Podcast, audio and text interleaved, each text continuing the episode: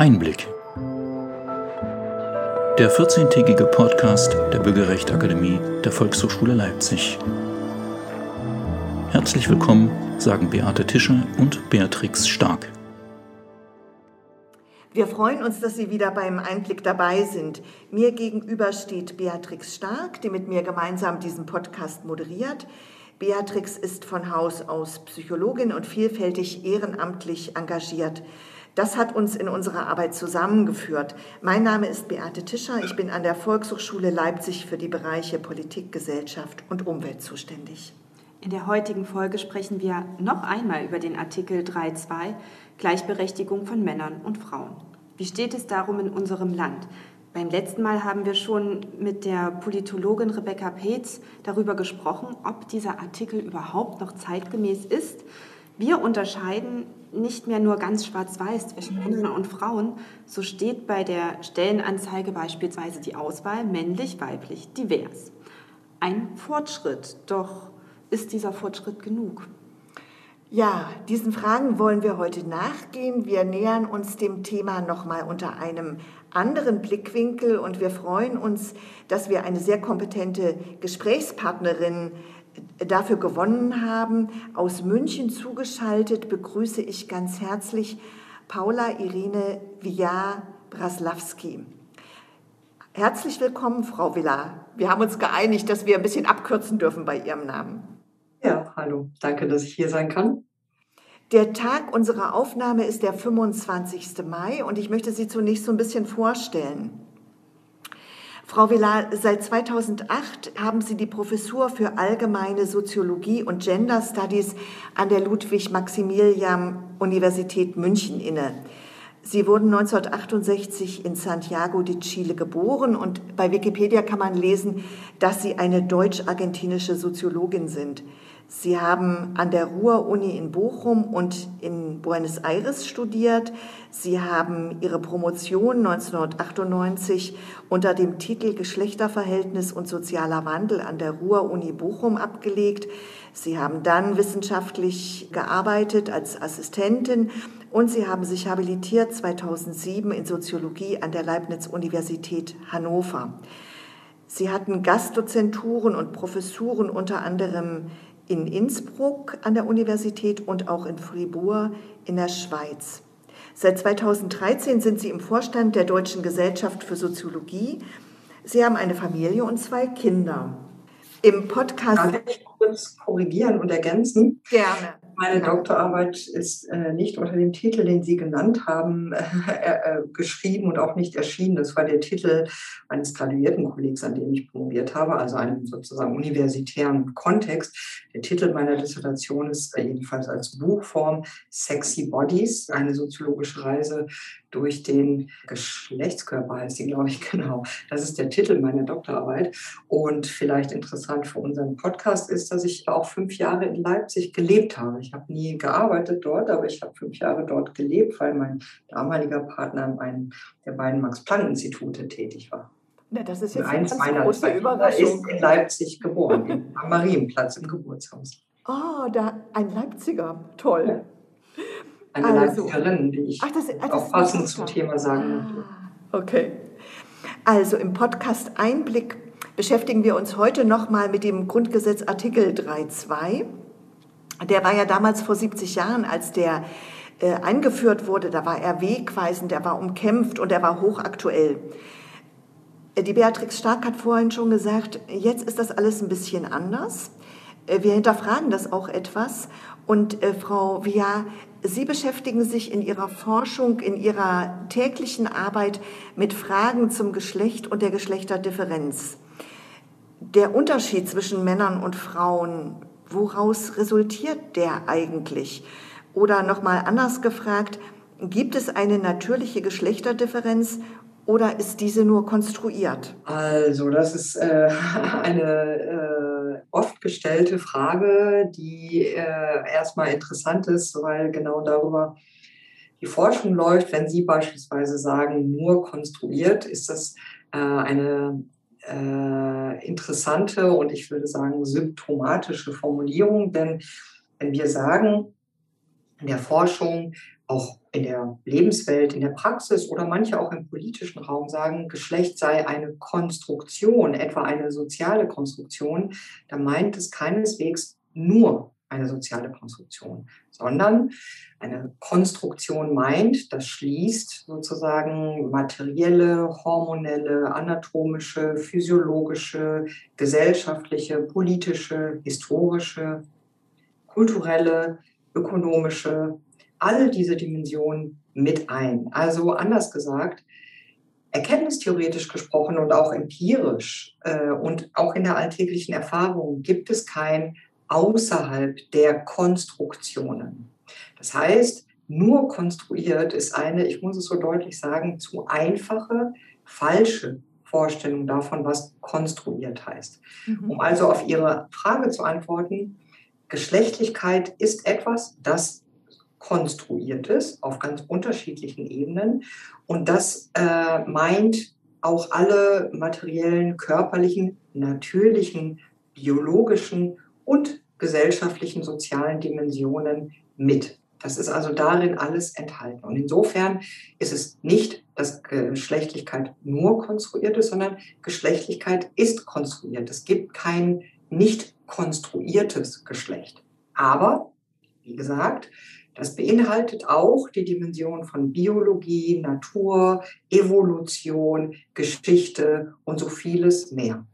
Und das sind sehr komplexe Prozesse der Konstruktion beispielsweise. Zum Beispiel nehmen wir Anatomie, Penis, Vulva, Brust, Vagina, Gebärmutter und so weiter. Das sind alles ganz wesentliche Elemente etwa des Körperlichen oder, wenn manche so wollen, des Biologischen, die äh, relevant gemacht werden, die bedeutsam gemacht werden für die Unterscheidung von Menschen in weiblich oder männlich oder andere Geschlechtlichkeiten. Denn die Gebärmutter, der Penis, der sagt ja nicht von sich aus, hallo, ich bin männlich oder hallo, ich bin weiblich, sondern das sind ja Bedeutungszuschreibungen, die wir also gesellschaftlich machen.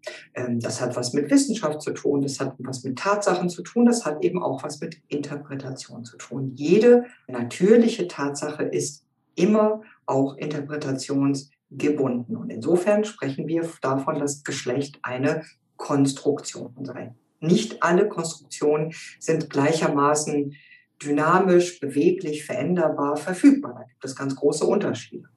Ja, jetzt haben wir schon festgestellt, dass es gar nicht so einfach ist, die Frage nach dem Geschlecht zu stellen, weil einfach viele Ebenen zu beachten sind. Und Sie haben das auch gerade sehr gut erklärt, dass es ja auch eine Konstruktion ist. Es gibt Menschen, die sich weder als Mann noch als Frau fühlen. Es gibt verschiedene Ebenen, auf die man das betrachten kann. Da gibt es die biologische, wo man vielleicht auf die Geschlechtsorgane achten kann. Es gibt aber auch die Ebene der Selbstdefinition. Wie möchte ich meine Geschlechtsidentität formulieren? Und das kann noch mal ganz anders sein. Es gibt Menschen, die werden ohne eindeutige Geschlechtszugehörigkeit geboren. Und es gibt Menschen, die sich auch nicht in eine Rolle definieren wollen und möchten und sich dort nicht wohlfühlen. Dafür gibt es die Bezeichnung divers oder das dritte Geschlecht, das 2018 eingeführt wurde. Nun die anschließende Frage, haben wir damit Geschlechtergerechtigkeit erreicht und wie sieht das in der Realität tatsächlich aus? Also zur Frage direkt, äh, die Sie gestellt haben, Nein, beziehungsweise womöglich ist diese Einführung weiterer Kategorien im rechtlichen Kontext, im Kontext des Personenstands, in den offiziellen Dokumenten ein Element auf dem Weg zu Geschlechtergerechtigkeit. Ähm, ich glaube, niemand sagt, damit ist das Thema nun erledigt, damit haben wir das erreicht, ähm, sondern es ist ein wichtiges Element, das umkämpft auch ist oder umstritten oder da gibt es eine Diskussion darüber, wie wichtig ist, wie relevant dieses Element ist. Und da gibt es ganz unterschiedliche Positionen und ich finde es wichtig zu sehen, dass es da eine Diskussion darüber gibt. Aber wie gesagt, niemand würde behaupten, aha, nun haben wir diese Kategorie divers oder so und damit ist jetzt Geschlechtergerechtigkeit geschaffen, erledigt, check, nächstes Thema. Was ich aber auch noch anmerken möchte, ist, ähm, so wie Sie das formuliert haben, ähm, es gibt sozusagen die biologischen Aspekte und dem gegenüber oder andererseits oder als andere äh, äh Dimension gibt es das Fühlen. Auch das ist, glaube ich, zu einfach formuliert. Ich finde es sehr richtig und wichtig, worauf Sie hinweisen, gar keine Frage. Das ist bei den aktuellen Auseinandersetzungen um weitere Kategorien im Recht und in Dokumenten und auf der Ebene von sozusagen Papieren, dass es ganz wichtig ist, weitere Geschlechtlichkeiten sichtbar zu machen. Das finde ich richtig und wichtig und dass es dabei auch um sozusagen die Selbstidentität geht. Aber es ist nicht so, dass wir beispielsweise in Bezug auf Geschlecht weder in der Forschung noch im politischen noch in unserem Alltag nur diese zwei Dimensionen kennen, nämlich entweder Körper oder Identität und Selbstwahrnehmung und Befindlichkeit, sondern, und das finde ich schon bemerkenswert, das äh, gerät immer mehr unter die Räder sozusagen der Aufmerksamkeit. Es gibt das Soziale, es gibt kulturelle Dynamiken. Es gibt träge Strukturen des Gesellschaftlichen, auf denen Geschlecht auch verortet ist. Also Geschlechtlichkeit ist nicht nur und gar nicht mal so wesentlich eine Frage des Selbstgefühls, womit ich nicht sagen will, dass diese Ebene von Identität oder Selbstverortung oder das Fühlen nicht ganz wichtig ist. Ist es, absolut. Und zugleich hängt dieses Selbsterleben, dieses Selbstgefühl ganz eng zusammen mit kulturellen Mustern, mit gesellschaftlichen Strukturen, mit sozialen Verhältnissen. Ähm, und insofern sagen wir in der Forschung auch, dass Geschlechtlichkeit die nur eine individuell verfügbare Angelegenheit ist von, ach, ich fühle mich heute so und morgen anders. Ich glaube, das würde auch niemand so formulieren, sondern das sind wiederum komplexe Formen des Verklammerns von Gesellschaft, von Normen, von Traditionen, von Strukturen einerseits und von Identität andererseits. Und das ist, glaube ich, auch ganz wichtig zu sehen, dass es eben deswegen, wenn wir eben mehr Kategorien im beispielsweise Personenrecht oder bei diesen staatlichen Dokumenten haben, dass es auch immer darum geht, dabei das sozusagen politische, das gesellschaftliche mit zu verändern. Also ich will nur ein bisschen zurechtrücken, das, was oftmals als so eine ganz subjektive, individuelle Gefühlssache scheint, sondern dass auch diese ganz stark mit dem politischen und dem gesellschaftlichen verklammert ist. Ja, an der Stelle würde ich gerne noch mal ein bisschen weiter nachhaken. Ähm, die Ansprache von Personen, die zum Beispiel divers sind, die ist ja auch gar nicht so einfach. Also Herr Mustermann, Frau Mustermann, das entfällt und damit entsteht auch eine gewisse Irritation. Das heißt, das, was Sie beschrieben haben, da, ja, das ist eine komplexe Veränderung, wo alle Beteiligten der Gesellschaft auch mitgenommen werden müssen. Und wir leben gefühlt, habe ich manchmal so den Eindruck, in so einer Art Übergangszeit. Da sind neue Sprachmuster, die ausprobiert werden ähm, da gibt es aber auch berufliche und private ähm, Debatten, die da geführt werden. Was heißt das eigentlich? Äh, wie kann das alles gelingen? Und es gibt andererseits auch so ein unaufgeregtes alltägliches Experimentieren.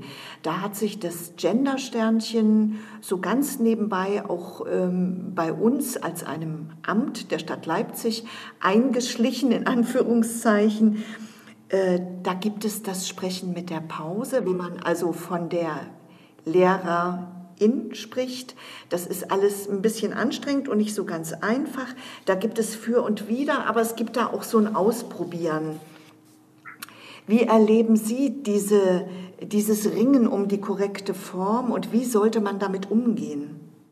kann nur zustimmen, dass ich das üblicherweise sowohl in meiner eigenen beruflichen, professionellen Praxis an der Uni, in der Wissenschaft, auch in meinem Alltag, auch im Kreis von Bekannten, im Sportstudio, in der Familie, mit den NachbarInnen und so weiter als genau relativ undramatisch, unspektakulär, interessant und unaufgeregt erlebe. Ich glaube genau, dass wenn wir uns wechselseitig ähm, gewisse, sagen wir mal, ich will das gar nicht als Fehler bezeichnen, also Varianztoleranz zugestehen. Ja, dass man mal so, mal anders, mal aufmerksamer, mal nicht so aufmerksam, mal bewusster, mal auch einfach äh, so in Routinen spricht, dass wir offen bleiben füreinander äh, und uns wechselseitig ernst nehmen und zuhören darin, wie wir sprechen, das aber auch nicht über dogmatisch bewerten, ähm, dann gelingt das meistens ganz gut. Da würde ich äh, genau diese Einschätzung nicht anschließen, die Sie formuliert haben. Ich erlebe das auch üblicherweise als irgendwie ziemlich unproblematisch interessant und manchmal ja klärungsbedürftig und das ist, sind auch immer Lernchancen und ähm, Diskussionsmöglichkeiten, wenn wir da nicht allzu dogmatisch mit umgehen und nicht von vornherein da zu starke Urteile fällen, ähm, wer wie wohl sei. Also der ist so oder die ist so oder die Person ist so, weil die Person so oder so nicht oder doch oder anders gendert. Ähm, ich erlebe zugleich dem gegenüber eine unglaublich dogmatische, äh, aufgeregte, äh, also geradezu wirklich hysterische äh, Diskussion in Anführungszeichen. Ich will das nicht mal Diskussion nennen, sondern eine Skandalisierung, ein, ein, eine Schrillheit in der öffentlichen, in der politischen Diskussion, die mir wirklich unerklärlich ist zum Teil. Also ich bin selber sehr überrascht in den letzten Jahren davon, wie prominent dieses Sprachthema geworden ist. Ich werde sehr oft darauf angesprochen, wie das mit dem Sprechen und so ist, weil ich ja Genderforschung mache. Aber in meiner Forschung und auch in dem Feld der Gender Studies spielt diese Frage nach Sternchen, Unterstrich kaum oder auch aber eine Rolle, das ist eins von sehr, sehr, sehr, sehr vielen Themen und gar nicht mal so das Prominenteste. Also ich bin selber überrascht davon, wie prominent das geworden ist im politischen Raum in den letzten Jahren und finde es also zwischen amüsant und frustrierend, wie schrill diese Diskussion ist und wie sie auch politisch sehr strategisch zum Teil auch instrumentalisiert wird, ja, als sei sozusagen das Gendersternchen des Untergangs der Zivilisation, der, des Abendlandes äh, und aller Verständlichkeit.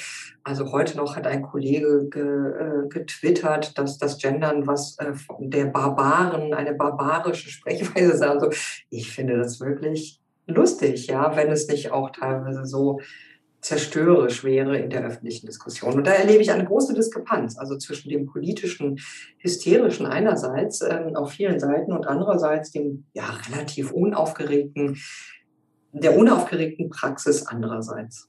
Also mich hat heute Morgen total überrascht, als ich die Nachrichten gehört habe. Ich habe also MDR Kultur gehört, kennen Sie vielleicht auch noch von mhm. Ihrer Leipziger Zeit.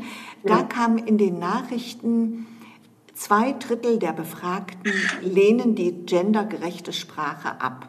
Also es kam kein Zusammenhang, wer hat die Befragung durchgeführt, wie viele Menschen wurden befragt, was wurde eigentlich gefragt. Es war aber in den 8 Uhr Nachrichten, also relativ prominent besetzt, stand diese Aussage, äh, wo ich mich dann sofort gefragt habe, was heißt das jetzt eigentlich? Zwei Drittel der Befragten lehnen die gendergerechte Sprache ab. Ich kann von meiner Kenntnis aus sagen, aus dem Forschungsstand heraus, aus dem ja, Wissen um die Komplexität dieser Diskussion, dass es wichtig ist, die Komplexität gewissermaßen zu verteidigen. Also genau das, wie Sie gerade ja auch formuliert haben, zu sagen, hm, man kann ja fragen, Wer wurde da gefragt? Was wurde da eigentlich äh, überhaupt abgefragt? Was soll das heißen, gendergerechte Sprache? Es ist ja eines der auch wiederum lustigsten, interessantesten und paradoxesten äh, Elemente der aufgeregten Diskussionen der Öffentlichkeit im Moment ist, dass so getan wird, als sei nur das Sternchen oder der Unterstrich oder des, dieses äh, Schrägstrich ja in männlich-weibliche Form und so weiter, als sei nur das Gendern. Aber das Interessante ist ja, dass alle immer schon überall dauernd jetzt gendern, gegendert haben und es auch zukünftig tun werden. So oder anders. Ja, also das ist die ganze Pointe. Das Sternchen Unterstrich, was heute unter gendergerechter Sprache läuft, eine sozusagen eine, eine Reaktion, ein Vorschlag ist, wie wir umgehen können mit dem Wissen, dass das generische Maskulin beispielsweise, also der Lehrer, der Professor, der Soziologe, der Beamte und so weiter, auch implizit Gender. Das ist ja die Einsicht, die dahinter steht. Und dass es doch möglich wäre, anders zu gendern als bislang. Das ist ja die ganze Pointe dieser neuen äh, Schreibweisen, die im Übrigen auch von unten kommen, in Anführungszeichen. Also mhm. dieses Sternchen und so weiter beruht ja auf politischen, auf sozialen äh, Kämpfen und Auseinandersetzungen von Menschen, die sagen, es könnte doch auch anders gehen, dass andere Geschlechtlichkeiten auch mit adressiert werden, mit angesprochen werden. Also das ist kein sozusagen äh, von oben verordneter Beamten- oder Amtssprech wie manchmal behauptet wird, sondern das ist eine Reaktion auf äh, Dynamiken von unten. Ja, ich habe gerade überlegt, wie das in meiner Lebenswelt mir begegnet und da ich viel in Hochschulen und Universitäten ähm, arbeite und viel mit den Studierenden in Kontakt bin, ist das, ist das in meinem Arbeitsalltag gar keine Frage. Es ist eher, zumindest im Schriftlichen, die Frage mit Sternchen oder Unterstrich, das ist richtig. Aber ansonsten ganz oft auch die Frage, wie ist es dem Gegenüber oder der Gegenüber denn recht? Wie möchte sie oder er oder es angesprochen werden? Und das finde ich ganz spannend. Das hat sich in den letzten Jahren auch häufiger so dargestellt, dass schon in der Begrüßung oder in der ersten, im ersten Mailkontakt die Menschen dann gesagt haben, wie sie das gerne für sich wünschen. Und das fand ich ganz, ganz dankend, weil das hat mir auch äh, viel abgenommen und auch ohne, dass ich jemanden auf die Füße trete. Mhm. Ich möchte langsam in den praktischen Alltag kommen. Jetzt habe ich schon erzählt von meiner Lebenswelt und wir alle haben einen großen Einfluss unserer Umwelt auf uns und auch auf Töchter und Söhne, die wir erziehen, die, dass die Umwelt einen großen Einfluss hat, Darüber müssen wir nicht diskutieren. Ich möchte aber gerne noch mal darauf hinweisen, dass das natürlich die Entwicklung und auch das Selbstbild formt. Das Rollenbild, was sich ja, was entsteht und sich vielleicht auch verändert und dazu zählen so viele Einrichtungen und Personen, Schulen, Kitas, Pädagogen, Pädagoginnen, Pädagoginnen, Peer Groups, Personen der Öffentlichkeit, Zeitschriften, Werbung, Bücher, Marketing, ganz, ganz viele Bereiche, die Sie anfangs ja mit angesprochen hatten.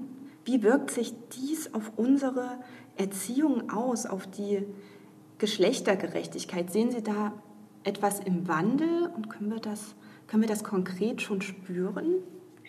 Ja, unbedingt. Also ähm, wenn wir uns insbesondere die Lebenswelten von Kindern, von Jugendlichen, von jungen Erwachsenen anschauen, aber eigentlich auch von uns allen, ähm, ist sie immer schon und jetzt in besonderer Weise sehr mediengetränkt. Bücher, Texte und so, also das ist keine neue Angelegenheit, aber Medien sind auch historisch, räumlich, regional, Milieu und so weiter spezifisch. Und im Moment haben wir eine wirklich ganz starke Durchdringung von Praxis, von Lebenswelt, von Alltag, auch von Bildung durch spezifische sogenannte neue soziale Medien, die wiederum auch in einer spezifischen Art und Weise funktionieren. Da wissen wir auch aus der Forschung noch gar nicht so genau, wie das alles genau funktioniert, aber wir wissen, dass auch in Bezug auf soziale Medien beispielsweise junge Erwachsene sich durchaus sehr mündig, souverän äh, eigenständig, aktiv, aber auch mit viel Verunsicherung und Fragezeichen selber bewegen. Ja, also die Idee, dass die Medien, ja, ob das Werbung ist, ob das Serien sind oder ob das Insta, Snapchat, TikTok und so weiter ist, Menschen und auch junge Erwachsene sind keine äh, sozusagen leeren Blätter, auf die sich diese Medien so draufstanzen. Und sie sind auch nicht, wir sind alle nicht und auch Jugendliche sind nicht ja, versklavt oder so. Manchmal gibt es ja so Vorstellungen äh, durch diese Medien, sondern sie navigieren damit und sie tun das wirklich auf sehr kreative Weise, aber auch mit viel Verunsicherung und Fragezeichen. Und was man generell vielfach in diesen auch neuen Medien sehen kann, ist, dass da einerseits sehr viel Gewalt ist und auch sehr viel so ungefilterter Hate Speech, Hass, sehr viel Mobbing, sehr viel Stalking, gerade wiederum muss man sagen, auch junge Frauen,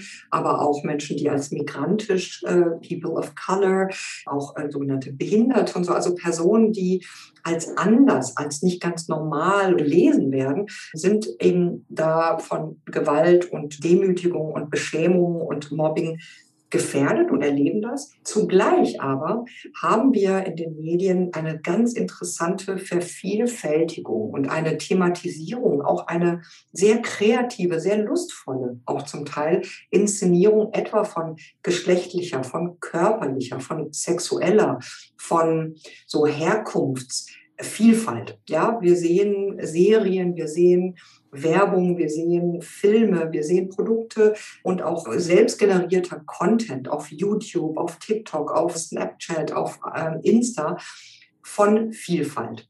Und das wird auch von, von jungen Erwachsenen, von jungen Menschen, von uns allen auch sehr ja, mündig konsumiert, in Anführungszeichen. Damit setzen wir uns zunehmend auseinander und gerade auch junge Erwachsene. Und die finden dort auch sehr interessante Angebote und sie finden nicht nur Angebote, sondern, und das ist wirklich neu, sie stellen diesen Content auch selber her junge Erwachsene, Jugendliche produzieren sehr viel Medien, in denen auch genau diese Fragen nach geschlechtlicher Vielfalt, nach Begehren und Sexualität, nach körperlicher Vielfalt thematisiert werden. Und das kann sehr kritisch, mündig, kreativ sein, sehr lustvoll. Das kann aber auch Probleme ansprechen. Das kann manchmal auch sehr gewaltsam werden. Also da gibt es ganz viel unterschiedlichen Inhalt. Und das ist eine ganz, ganz interessante Situation, unser Gespräch nähert sich jetzt leider schon wieder dem Ende. Und ganz zum Abschluss möchte ich Ihnen noch eine Frage stellen, die uns in der Vorbereitung auf dieses Gespräch über die, immer wieder über den Weg gelaufen ist. Das waren Menschen, äh, die uns gesagt haben, ähm, Mensch, weißt du, ich will eigentlich auch alles richtig machen, aber mich überfordert es einfach, ähm, dies, diese, diese wahnsinnige Veränderung, dass es nicht mehr nur Männer und Frauen gibt, also äh, dass da noch so viel mehr möglich ist. Und ich kenne mich da nicht wirklich gut aus. Und diese alten Gewissheiten, die ich hatte, die habe ich jetzt nicht mehr. Das macht mich unsicher, das macht mich, ähm, ja, hinterlässt bei mir auch Fragezeichen. Wie soll ich denn damit umgehen? Deshalb frage ich Sie jetzt noch mal ganz zum Schluss, was geben Sie Menschen mit auf den Weg, die mit so einer Frage auf Sie zukommen? Ich glaube, wenn das so formuliert wird, die Verunsicherung, wie, wie Sie das gerade gemacht haben, also dieser ähm, klaren, verständigungsorientierten Form, die ja heißt, ich will verstehen oder ich will ja versuchen, es gut zu machen, aber ich weiß nicht wie und irgendwie finde ich es auch äh, überfordernd ich glaube, das kann man genauso formulieren und sagen, ich weiß gerade nicht, wie das äh, gehen soll, aber ich will es versuchen.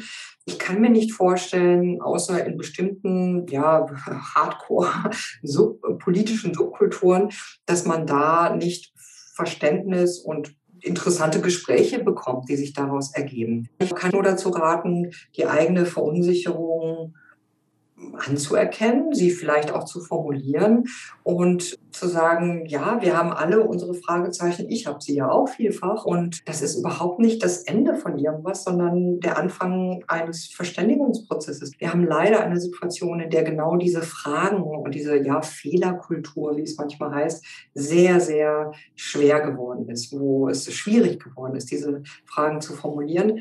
Aber ich bin überzeugt, dass es äh, gleichwohl gelingen kann. Das ist ein wunderbares Schlusswort. Vielen Dank. Wir verabschieden uns von Paula Irene Via Braslawski, Professorin an der Ludwig-Maximilian-Universität München. Vielen Dank für das sehr aufschlussreiche Gespräch. Und zur Erinnerung geht an Sie eine Tasse der Volkshochschule. Äh, die kann man nicht kaufen. Wir versenden die immer an die Teilnehmenden von unseren Gesprächen.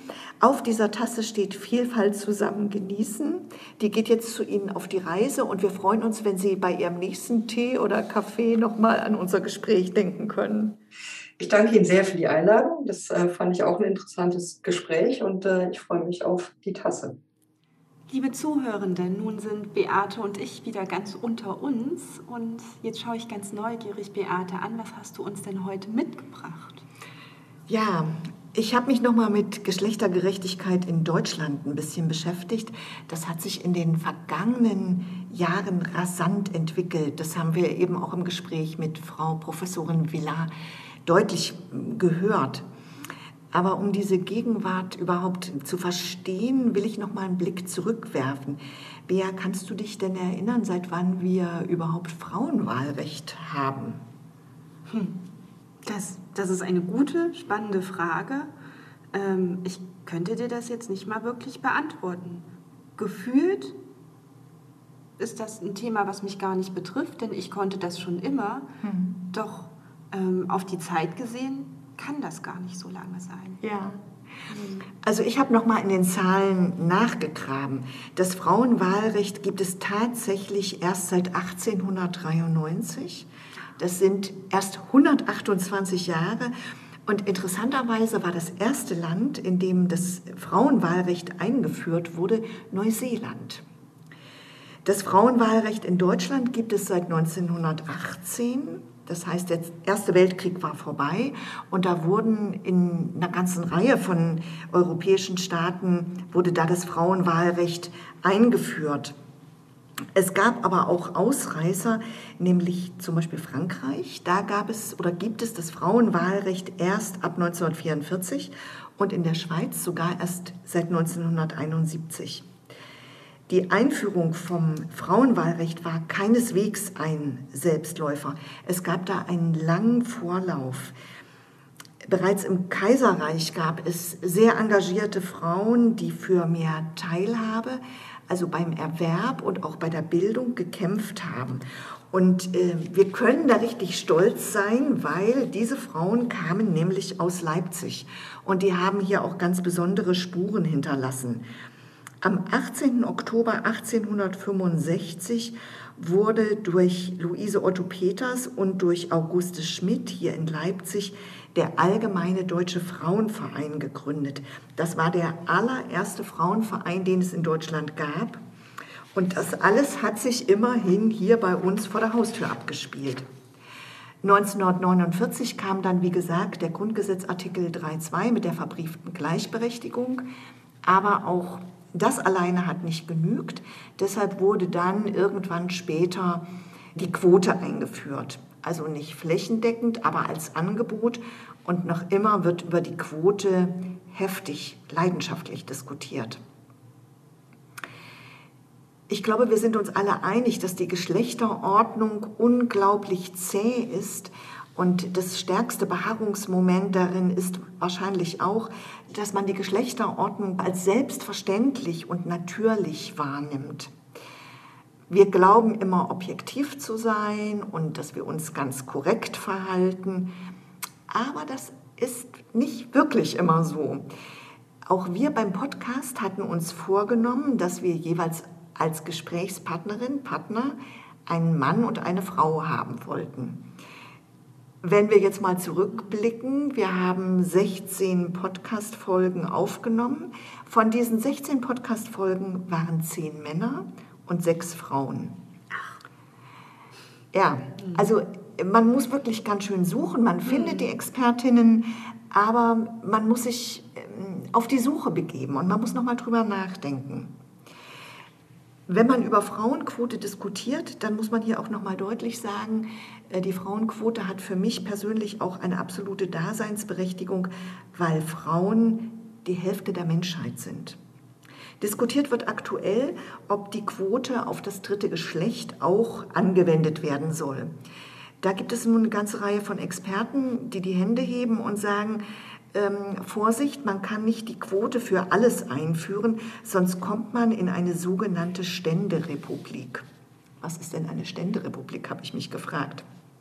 Also zum Beispiel war die DDR-Volkskammer eine Ständerepublik. Das heißt, es gab bestimmte Prozentzahlen von Handwerkern, Bauern, Arbeitern und es gab auch eine Quote für Frauen. Allerdings in der DDR war es nicht eine 50-Prozent-Quote für Frauen. Das ist von der parlamentarischen Idee natürlich ganz, ganz weit weg. Denn die parlamentarische Idee besagt, dass jeder und jede Abgeordnete das gesamte Volk vertritt. Sonst käme man ganz schnell auch ähm, in die Bredouille und müsste Quoten einführen für Menschen mit Handicap, eine Quote für Menschen mit Migrationshintergrund oder vielleicht sogar eine Quote für Ostdeutsche. Auch das hört man bereits schon. Das macht das Problem deutlich. 2018 haben wir 100 Jahre Frauenwahlrecht gefeiert. Und da gab es hier in Leipzig eine Initiativgruppe, die ganz unterschiedliche Frauen in Leipzig zu ihrem Standpunkt zum Wählen und zum Frauenwahlrecht befragt hat. Das ist noch immer im Netz verfügbar und es ist so kurz vor der nächsten Bundestagswahl wirklich interessant, weil man hat bekannte und auch ganz unbekannte Frauen befragt und wir verlinken diese verschiedenen Episoden, die man danach hören kann, bei uns in den Links und laden Sie ein. Schauen Sie einfach noch mal nach und machen Sie sich noch mal ein paar Gedanken darüber. Oh, danke dir, Beate. Also das werde ich auf jeden Fall mir bei Gelegenheit anhören. Ich staune auch immer noch darüber, dass in der Schweiz erst seit 71 ja. Frauen wählen dürfen. Das, ja. ich, ich kann mir das gar nicht vorstellen. Ja. Also du sagst das und das steht schwarz auf weiß vor mir, trotzdem kann ich mir das nicht vorstellen. Wahnsinn. Wahnsinn, ne? Mhm, das stimmt. Nun, dies war er unser Podcast Einblick zum Thema Geschlecht als soziale Frage mit Paula Irene Bija-Braslawski. Und wie immer finden Sie alle Links und Shownotes, die Begleitinformationen auf unserer Webseite www.bürgerrecht-akademie.de. Wir freuen uns auf Kommentare und Fragen. Und Sie dürfen uns auch gerne Themenvorschläge unterbreiten. Auch mhm. darauf freuen wir uns. Den nächsten Podcast Einblick hören Sie wie immer in 14 Tagen. Im Juni schauen wir noch einmal auf das jüdische Leben in Leipzig und in Mitteldeutschland. Fürs Zuhören bedanken sich Beate Tischer und Beatrix Stark. Technik Nadine Rangosch und Max Reitmeier und hinter den Kulissen Gesine Oltmanns und Eva Riemer. Bleiben Sie neugierig.